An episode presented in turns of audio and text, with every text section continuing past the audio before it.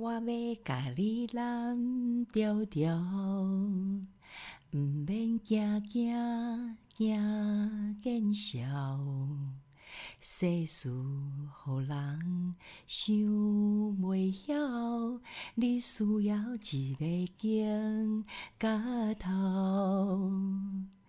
我要甲你蓝调调。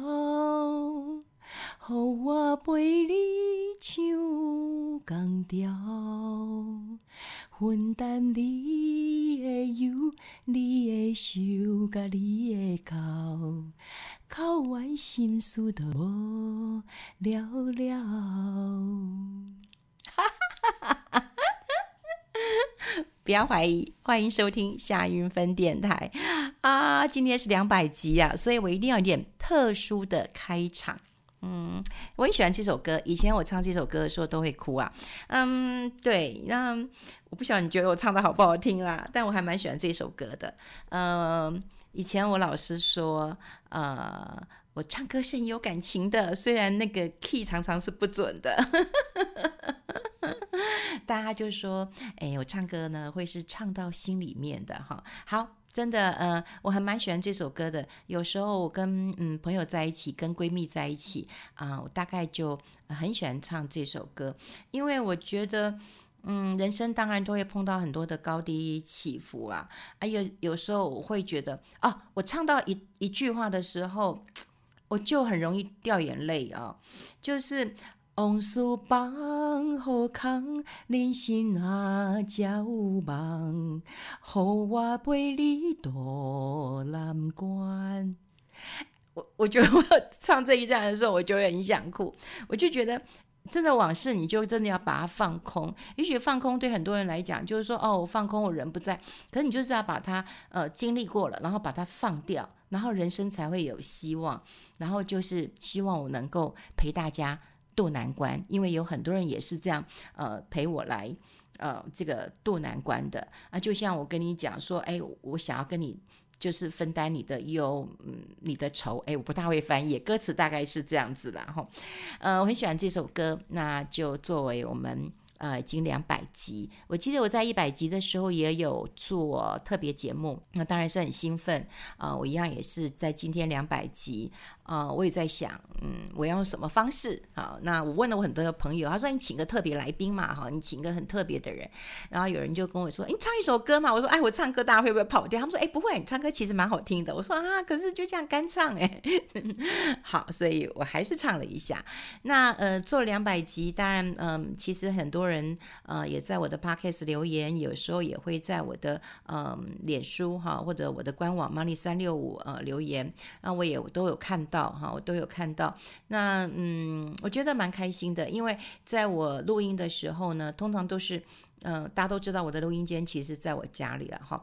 那我我我想到我要讲什么的时候，我就可以马上开始录，所以我觉得很像有很多人都跟我一起在呃这个呃听呃节目一样，然后我可以做一些及时的呃分享。那当然也要谢谢，嗯，我还是要谢谢我的团队啊，哦，那有我的学妹呀，我的这个嗯好朋友。那么他们都这样协助我，嗯，刚开始他们就跟我说，你要跟上时代的潮流啊，这么多人都在做 podcast，你自己做广播做了十几年，主持节目这么久，嗯，谈话对你来讲并不重要。那当时我们是呃有开两个哈，就是 YouTube 也开了，然后 podcast 也开了哈。但后来我真的觉得，呃，录 YouTube 真的是压力好大哈。第一个大家要梳嗯梳妆打扮一下嘛哈，这真的很 很很很重要嘛。哈，呃，毕竟它是一个视觉的嘛，哈。那但嗯、当有镜头的时候，你就会觉得呃，考虑会比较多。但说实在，当没有镜头的时候，你就会真的很像嗯、就是跟很多的好朋友一起聊天一样。那当然呢，在做 YouTube 的时候，你这个剪接啊，这个呃时间也会比较久一点。所以说实在的，耗费的呃心力也比较高。所以啊、，YouTube 的嗯。就是嗯，就是有暂停了一大一一大段的时间，但我们的节目是持续的在进行，而且还蛮准时的啊、上线的，一三五都会有新节目推出。那么今天到了两百集，心里真的是嗯充满了对自己啦，哈，充满了呃很多的这个嗯，觉得自己还蛮不错的，撑过了两百集了哈。那当然也对我的团队。那么非常的感谢，那么谢谢他们这样的一个支援我。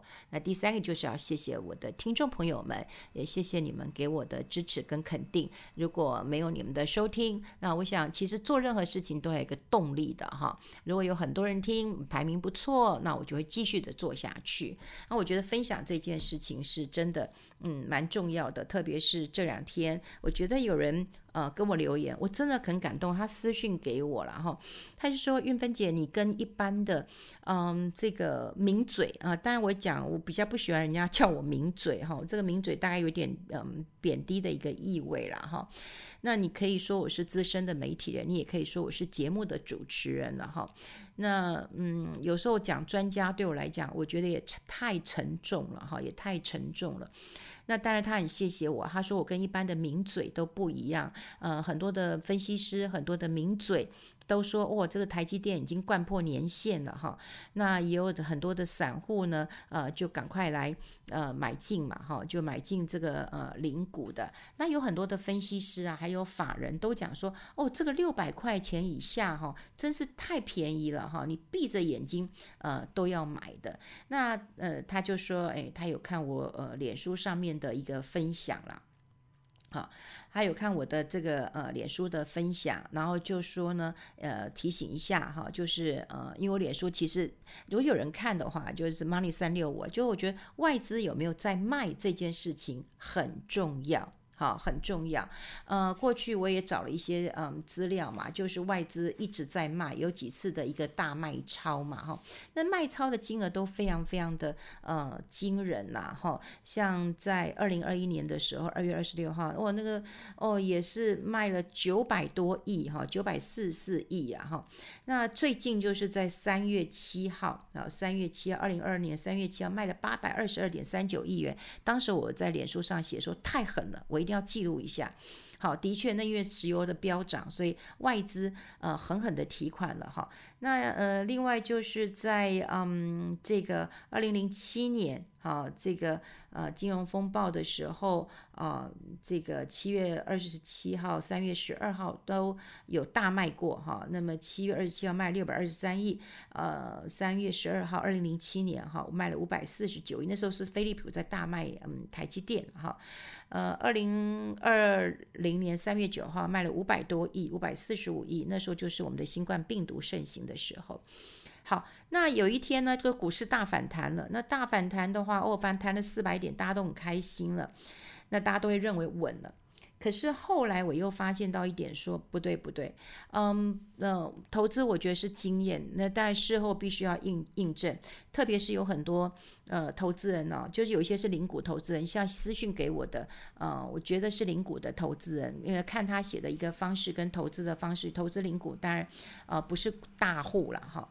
那呃，他就很谢谢我，他就说，你谢谢你一直提醒我哈，然后呃说外资还在卖好，那呃还好他没有听一些法人讲的哈，因为呃法人的确有讲说今年嗯这个台积电的获利啊呃二七二八三十啊哈，那本益比又不高，所以六百块以前以下都可以买，他就说啊我听你的话不急，因为我钱很少就不急。后来我再看一下资料，的确是外资一直在卖台积电。外资卖台积电跟台积电有没有不好，这是两回事。为什么？因为现在大家都知道，这个战争的事情会拖得呃比较久。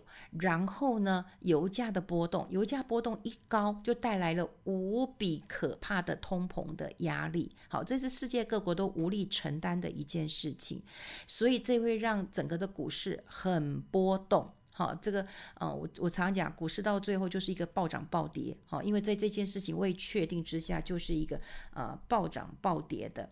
那当然呢，呃，现在看到，嗯，这个外资那么一直在卖台积电，其实呃买台积电都是套牢的。好，那呃现在看到哈，这个台积电，呃，其实小资族或者是散户，好，大概成本是多少呢？大概六百三十块钱。六百三十块钱哦，你只要现在看到台积电，你就知道大家套牢套牢多少。就算你六百块钱买的，你现在还是很忐忑啊，因为它有时候会跌幅跌得很重。那有人就问我说：“那你为什么可以这样判断？”哈，那第一个你当然要知道，哈，你当然要知道啊，就是美国有没有稳？美国的股市如果稳了。好，美国的股市如果稳了，哎，大家就不要那么慌了，对不对？就不会那么慌了。好，美国的股市稳了，然后呢，外资不再把台积电当成是提款机。我们刚刚讲过了，台积电它并不是它不好，经经呃景气不好，什么接单不好，不是，就是因为外资我怎么卖我都怎么赚。那在避险的考量，任何的一个考量都有可能。好，我就是要先卖嘛，反正我就是，万一投资人要赎回，我就是一定要卖。所以你要考虑到点，就是外资真的就是把台积电当成是提款机。那外资卖了这么多，才买了二十亿，大家就觉得很高兴，说外资回来了。他卖的时候卖五百亿、八百亿的、九百亿的，买个二十亿，大家就觉得哇，他回来了。没有，好，法人的不单不会只有一天的。好，不会，那你就看久一点。好，那大家另外一个指标很重要，大家都会看这个呃新台币嘛。新台币，如果你现在说实在的，呃，之前新台币很强，为什么？外资来了，所以新台币很强。那现在呢，外资跑啦，新台币就会比较弱了。好，就会比较弱了。那如果新台币没有再贬的话，我想就是外资没有再汇出去了，这也是一个很重要的指标。那等到啊、呃，不管战争稍微有点曙光了，或者是说美国的股市稳了。哦，不再那么大的一个波动，还有就是新台币。如果你看到，哎，新台币好像已经没有贬这么厉害了，比较稳定了。我的意思就是稳定了之后，你再去买台积电，你做任何的布局，我觉得都 OK。所以有人说谢谢我，那倒不会说是那个长期的一个呃经验值，好，长期的经验值跟大家做一个分享。我觉得呃，投资当然不像算命啊，当然当然不是算命啊，算命都不见得有时候是会呃准的啦哈。那可是如果你可能。经验值多一点的时候，其实我觉得很喜欢分享。就是当经验值呃分享的很多的时候，那你就会开启不同的一个雷达，你就开始去做一些呃思考。所以有时候我都会呃去思考一下，然后印证自己讲的呃到底对不对。那最近我反而要跟大家来提醒的一件事情，就是说，倒也不是说哦现在呃呃这个呃危机入市啊，富贵险中求。我觉得最重要的一件事情啊，就是大家一定要知道，就算股市呃有一个跌升反弹，那它还不是上涨，好，这这还不是上涨，所以有很多人在投资的市场当中都会问我说，诶，到底该进、该追还是该逃？那会不会今天不买，明天就就就就来不及了？好，大家都会很急嘛，毕竟富贵险中求嘛，都会这样做的。那嗯、呃，但啊，我刚刚讲过了，风险。跟报酬最重要的一件事情其实是风险，啊，其实是风险。报酬你当然想说富贵险中求，可是现在教我们都是。风险哦，油价可以飙成这样，好，之前还有妖镍，哦，这个镍镍更可怕，这一天涨百分之三百呀，哈，那镍算是比较稀有的一个呃这个原物料，然后呢，镍价这样子涨了以后，很多人也很担心说，哇，你这样涨的话，那那电动车的电池就是要靠镍的，好，那大家也知道，呃，之前还有个青山集团，那么他因为去呃放空镍，那他也不是刻意去放空，因为他们是买一些现货的镍，那。呃，价格都会波动，所以在价格波动的时候呢，他们就要去做一个呃放空，等于锁住一下它的一个成本的。可是你没有想到，就是说，它它一顿怎么才两万九，然后隔天变五万五，再隔一天变十万美金。我刚讲都是十万美金啊，那甚至伦敦交易所百年一百多年来一百这个多年哈，一百四十五年从来没有发生过这种事情，如果暂停交易了。然后这也是最可怕的一个一个嘎空了，所以你看啊，这个老江湖，因为做这种原物料的，他们一定要有一个，就是买一个现货啊，现货的价格我又怕它波动，所以呢，我会去做一个放空，他们是做自避险，可是他可能空过头了啊，这些现货都交不出来的啊，就交不出来，所以那时候新闻会很大的。那讲镍可能大家不是清很清楚，可是你看是石油。你石油哦，大家都说石油会涨，可有一天也暴跌，暴跌了三成。如果你立刻去买，你立刻也赔。好，所以，嗯、我要讲就是说，在投资市场当中啊，嗯，经验的分享不是急着去说该逃还是该杀，或者今天不买，明天会不会来不及啊？嗯、呃，我也引用一下我们之前讲的哈，就是说哦，停电了，他们说停电不是缺电哦，哦，那当然有人讲啊，没钱是不是就就就也不是缺钱了啊？这当然这这讽刺政府的一个做法跟说法。可是我要跟大家讲，就在投资市场当中，跌升反弹真的就不是上涨，所以嗯，但未来要期待的几件事情，第一个当然就是。呃，这个战争是不是能够比较缓和了哈？有人说会一直打下去哈，打打停停会一直打下去。那我们也不知道他嗯的第三轮，然后第四轮他的这个和谈会不会这个呃有好的一个成呃这个成效哈方向出来嘛？所以这个战争的和缓还是一个很重要。那第二个你一定要观察美股稳了没有啊？稳了没有？好，那就它第三个就是我们刚刚讲过，台币不贬了，慢慢有一点点稳了，升了。好，这就是一个呃很重要的一个。讯号啊，一个讯号，所以我们一般人，如果说你真的嗯钱不多，你没有必要去赌啊，啊赌啊，你六百块钱却买到，像我们今天这个嗯网友跟我分享，哇，他说哎，他说因为听我的话不急，他也可以这个呃这个少损失一个一个多月的薪水，哈，多一个多月的薪水，哇，我听了也很感动，但可是这种事情没人说得准，因为变数真的太多，我只是刚刚好。刚刚好，就是我自己分析到外资的一个态度，然后刚刚好他有听到，然后刚刚好也让他帮他省一点钱，所以我说我没有很厉害。那嗯，当然我觉得分享很重要，多听呃很重要。那当然两百集之后，我还是会持续的跟大家来做分享。那么也嗯，谢谢大家给我的支持跟呃肯定。那嗯，对，我也希望你们可以在我的嗯这个底下留言，或在我的 Money 三六五上面来跟我留言，我都很感谢大家的。好，两百集快乐，希望大家也都平安、幸福、快乐。好了，我们敬请期待我们在接下来的两百集了。好，拜拜。